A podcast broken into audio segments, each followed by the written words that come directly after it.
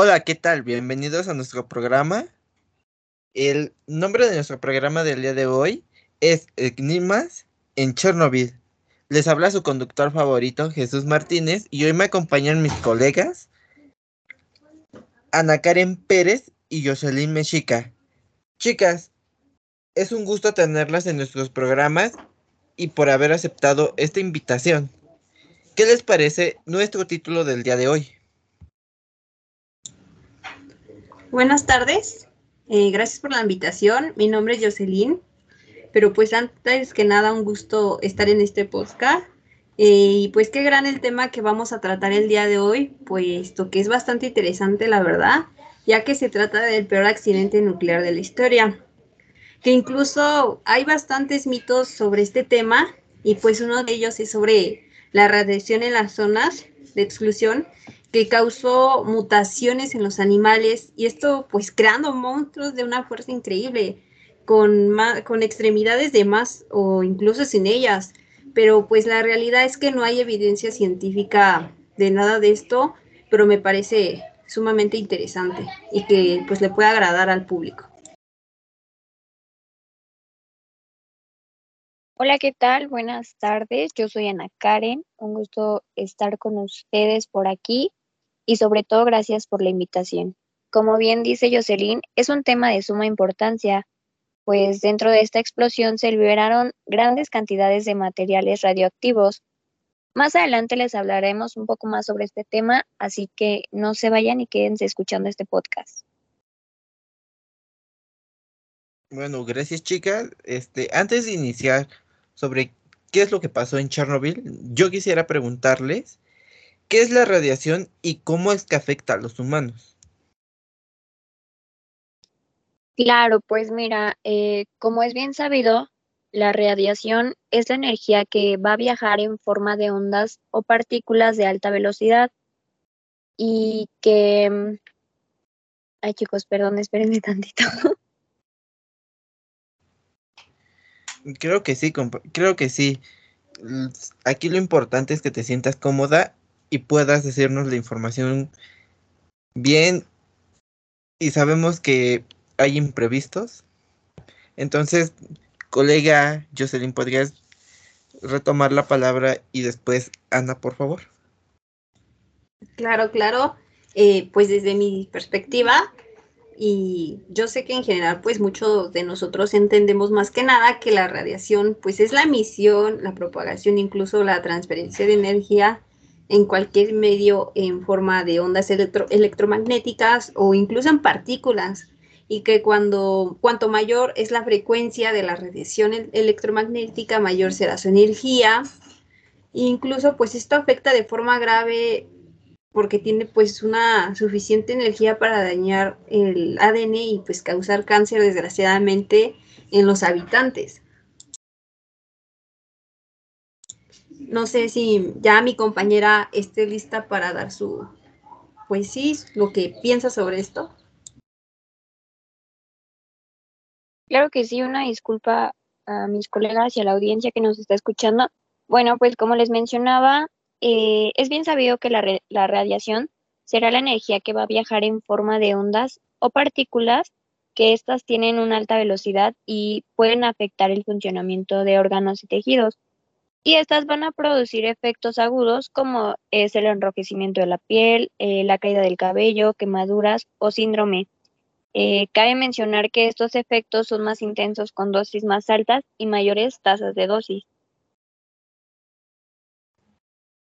Gracias colegas por habernos dado esta introducción que es sobre la radiación y más que nada han mencionado algunos datos muy importantes ya que han dicho que esta radiación viaja en ondas y pueden ser muy peligrosas para los humanos ya, ya sea aún no sabemos qué tan dañino puede ser si estamos tan cerca o estamos tan lejos. Bueno y eso lo descubriremos con lo que se vaya a decir de Chernobyl este gran desastre.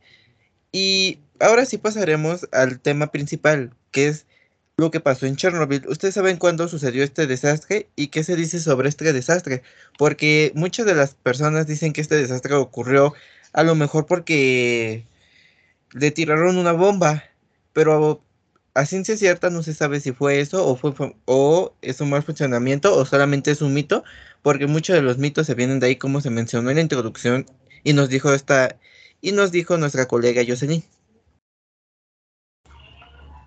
Claro, pues es que sin duda fue un terrible accidente nuclear que esto ocurrió el sábado 26 de abril de 1986 pues tuvo lugar en las cercanías de Chernobyl en la Unión Soviética, que pues actualmente es Ucrania, que durante un simulacro de seguridad pues ocurrió una falla de funcionamiento del reactor número 4. Pues esto desgraciadamente generó el sobrecalentamiento del núcleo de la central nuclear y se produjo la explosión. Eh, si ustedes quieren ver a más a detalle lo que sucedió, pues pueden ver las series que están en diferentes plataformas sobre, pues para que conozcan más a fondo cómo fue el accidente. Claro, pues mira, eh, como bien se mencionó, la mañana de este día eh, saltó una alarma en Forsmark, Suecia. Esto ocurrió debido a niveles anormales de radiación. Al principio el personal que se encontraba eh, le preocupó que hubiese habido un accidente, pero ellos realizaron un escáner y se dieron cuenta de que algo había pasado en Chernobyl, en la antigua Unión Soviética. Esto forzó a la Unión Soviética a reconocer el accidente. Claramente fue visto como un gran fracaso y ellos lo intentaron ocultar eh, tanto como les fuera posible y desgraciadamente el mundo se tardó dos días en, en enterarse de este em, pues de bastante accidente de Chernobyl. Las evacuaciones también se pospusieron, ocurrieron varios fallos y errores de cálculo y estos empeoraron más la situación. Como he mencionado, esto fue un gran desastre y más que nada que la Unión Soviética quiso encubrir algo que podía haber afectado muchísimo más, no solamente a ese país, sino a otros países que estaban dentro de la Unión Soviética. Y también podemos decir que la Unión, podemos decir que también ocurrió cuando era la Unión Soviética, no lo que es actualmente Ucrania, ya que muchos piensan que ocurrió cuando ya era Ucrania y solamente tenemos ese dato que fue antes. Y esto, como lo dice mi compañera Jocelyn, pueden ver en las series de Netflix que se, que se redacta en una época muy diferente y una geopolítica muy diferente a lo que es actualmente. Ahora, ¿nos podría mencionar las cosas que han dicho o que han hecho para que no se expanda esta radiación? Ya que, pues, como dicen, es un gran desastre y esto debe de estar controlado. Si no, puede haber muchísimo más desastres naturales.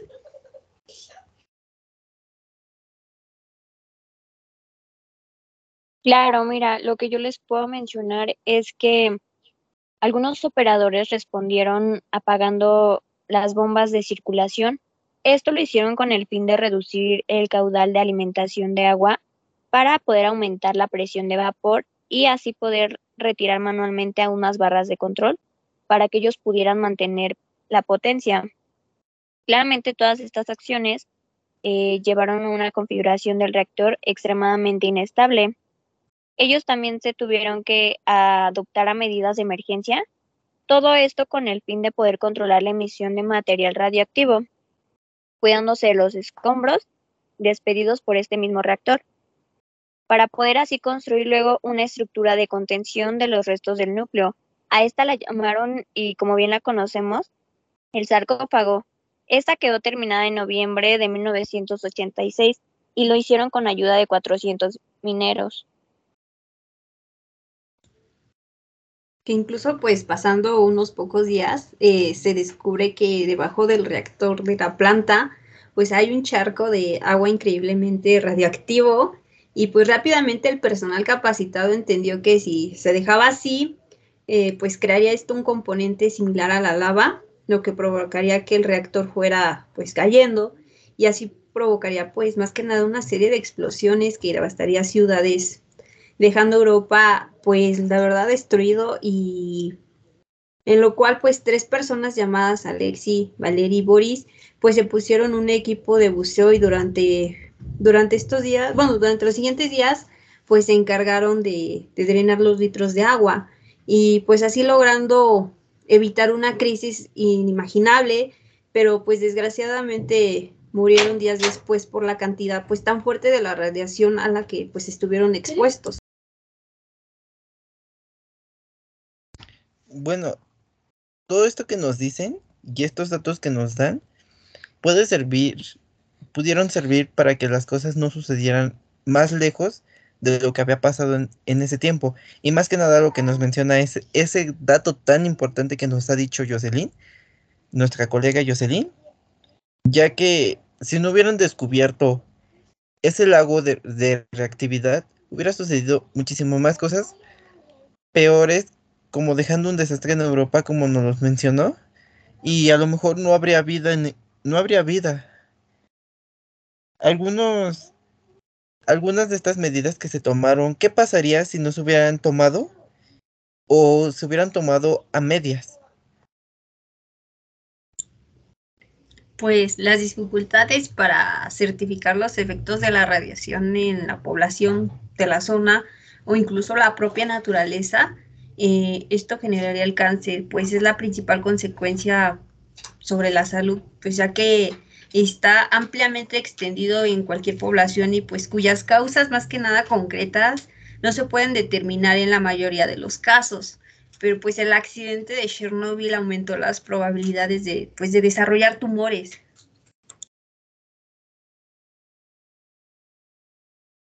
Mira, lo que yo les puedo mencionar es que según datos de la OMS, eh, esta radiación de Chernobyl eh, le pudo haber costado la vida a unas 4.000 personas durante los primeros 10 años. Eh, después de la explosión, los principales problemas que podemos observar, porque aún permanecen en el tiempo, es el cáncer de tiroides, leucemia, cataratas, mutaciones y la depresión, que bueno, sin duda alguna es con lo que estamos lidiando aún. Como se ve, las consecuencias de esta gran explosión aún siguen después de 10 años y en esta actualidad siguen todavía. Y espero que se logre solucionar todo esto. Y nos podrían mencionar algunos datos curiosos que ustedes hayan encontrado, les hayan contado y que la gente no sabe Sí, claro, pues es que un dato curioso que yo les puedo mencionar es la feria que está a punto de enaguarse el 1 de, de mayo de 1986, pues eran cinco días después del gran desastre, pues tras esto fue cancelado el proyecto y pues solo estuvo en funcionamiento una vez, ya que la Noria Ferras para el entretenimiento de la gente e incluso pues es poco conocido Incluso también otro dato que les puedo mencionar es de las mujeres embarazadas que desgraciadamente pues estuvieron expuestas en la, pues, a la radiación y los médicos pues les sugirieron que, que abortaran puesto que podrían haber nacido con malformaciones. Pero pues ya después de 20 años de estudio, pues la OMS dio a conocer que esto no era tan posible que sucediera porque pues aunque aparecieron casos en Bielorrusia, no significaba que pasaría lo mismo en otras partes.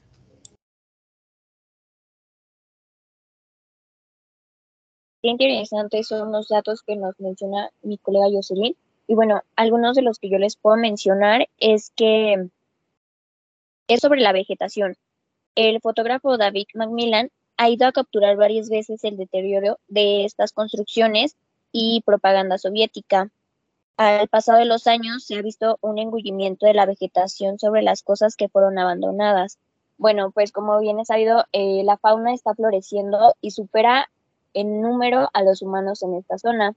Pues bien, el área que rodeaba el reactor de Chernobyl no es habitable para los humanos y claramente no lo será durante miles de años. Eh, sin embargo, a pesar de ser inhabitable para los humanos, está siendo muy habitable para los animales. Bueno, eh, dentro de este eh, está el otro dato curioso, que es eh, sobre los pájaros y roedores. Estos animales presentan síntomas de tumores, como el, el de sus cerebros diminutos. los científicos aseguran que esto no será permanente y que no afectará a las especies. Debido a la falta de humanos, como bien mencionaba, eh, la fauna tomó la zona. Eh, la principal amenaza para los animales es el asentamiento humano. Ah, otro tipo de animales son los osos y los lobos, que superan en número a las personas en esta zona y hay unos extraños caballos, eh, los famosos eh, que estos pasean libremente por los bosques. Muchas personas imaginarán perros con tres cabezas o todo tipo de anormalidades a consecuencia de la mutación provocada por esta radiación, pero en realidad la mayoría de los animales son muy similares a los animales que hay fuera de Chernobyl, a pesar de que su ADN fue alterado.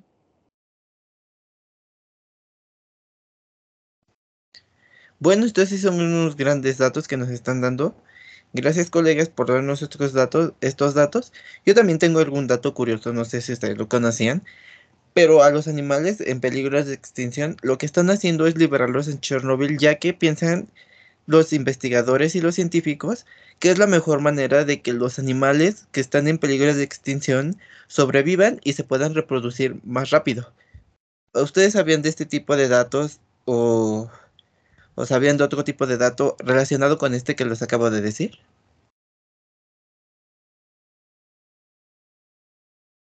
Pues mira, yo lo desconocía. Eh, lo que también les puedo mencionar es que las mutaciones genéticas que tienen eh, algunos de estos animales aumentaron por 20, pero eh, muy curiosamente solo se han registrado pocas rarezas en lo que se refiere a mutaciones físicas.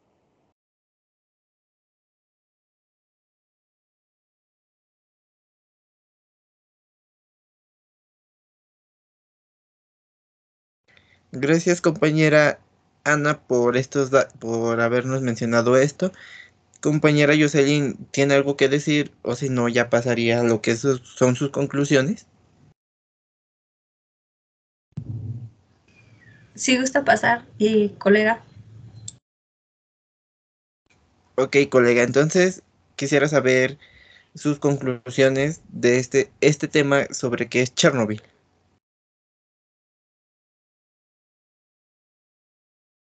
Claro, pues bueno, como bien se mencionó a lo largo de este podcast, es que desgraciadamente fue un gran desastre y yo creo que nos deja grandes enseñanzas. Eh, la primera de ellas era que lo que pasó en Chernobyl tiene que ver con todas las decisiones y acciones que se tomaron y una vez que ocurren, el accidente eh, pues se llevó al desastre. Este accidente eh, pues ocurrió en la central nuclear de Chernobyl y cabe mencionar que no solo fue el más grave en la historia de la energía nuclear civil, sino también que esta explosión marcó un récord en términos de exposición de población a la radiación. Eh, claramente eh, supuso un antes y un después de la industria de la energía atómica. Yo les puedo decir más que nada es que pues la energía eh, nuclear pues no debe de culpabilizarse por un accidente como fue el de Chernobyl, en el que concurrieron pues prácticas de operación totalmente prohibidas en, en las plantas. Lo que sucedió pues dio lugar a una nube radioactiva que depositó pues cantidades considerables de material radioactivo en zonas de la antigua Unión Soviética y pues otras partes de Europa. Ahora bien, pues has de preguntar cuándo será seguro volver a habitar pues dentro de Chernobyl, ¿no? Pues claramente eh, varios científicos han propuesto que para regresar pues tienen que pasar al menos 20 mil años. No sé qué les parezca a ustedes colegas que, qué opinen sobre esto. ¿Será seguro pues regresar o no?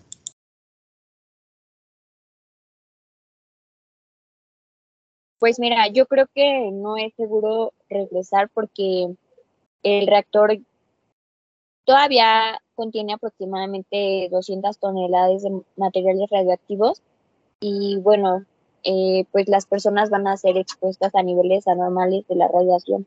Entonces yo creo que no, no es conveniente. Bueno, no sabremos a ciencia cierta si es factible regresar a ese lugar, ya que como se nos mencionan en los datos científicos, 20.000 años es un tiempo muy considerable y aparte no sabríamos si seguiríamos vivos en ese tiempo. Todavía tendríamos que ver qué pasa porque puede ver que hay otra guerra mundial, puede que pase hambruna, de pase muchísimas cosas. Entonces todavía no sabríamos si estuviéramos listos para regresar a ese lugar, o sería un lugar habitable, o sería un lugar preciso para que la humanidad se reproduzca.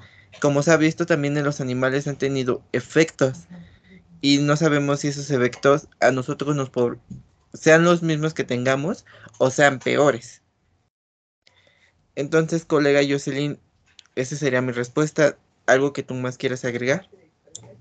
Claro, como lo comentas, eh, no beneficia mucho a la, a la humanidad, pero pues sí a varios animales, porque pues hay, eh, bueno, hay un indicio de respuestas que pues son adaptivas frente a la radiación, como son en los cambios de, coloración de las ranas. Esto pues beneficiando muchísimo a, a los animales.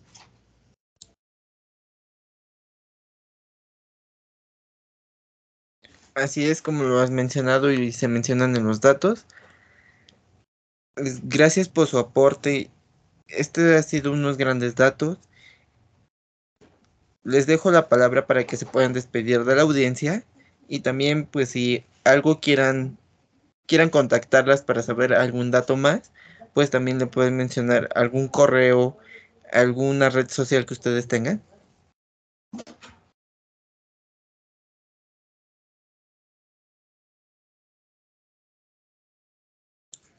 Claro, pues quiero agradecer a, todo aquel que nos, bueno, que nos esté escuchando. Espero se haya quedado eh, sorprendido por, por, los nuevos datos que hay, puesto que esto no se comenta en, en diferentes series o, películas, ¿no? espero y en nuestro siguiente podcast, pues estén presentes, nos puedan dar eh, ciertos consejos o ciertos temas sobre esto para hablar que lo tomaremos demasiado en cuenta. Y claro, si gustan preguntarme algo sobre el tema, eh, pues les mi Facebook es este Jocelyn Mexica y podrán contactarse conmigo para, para saber un poquito más del tema.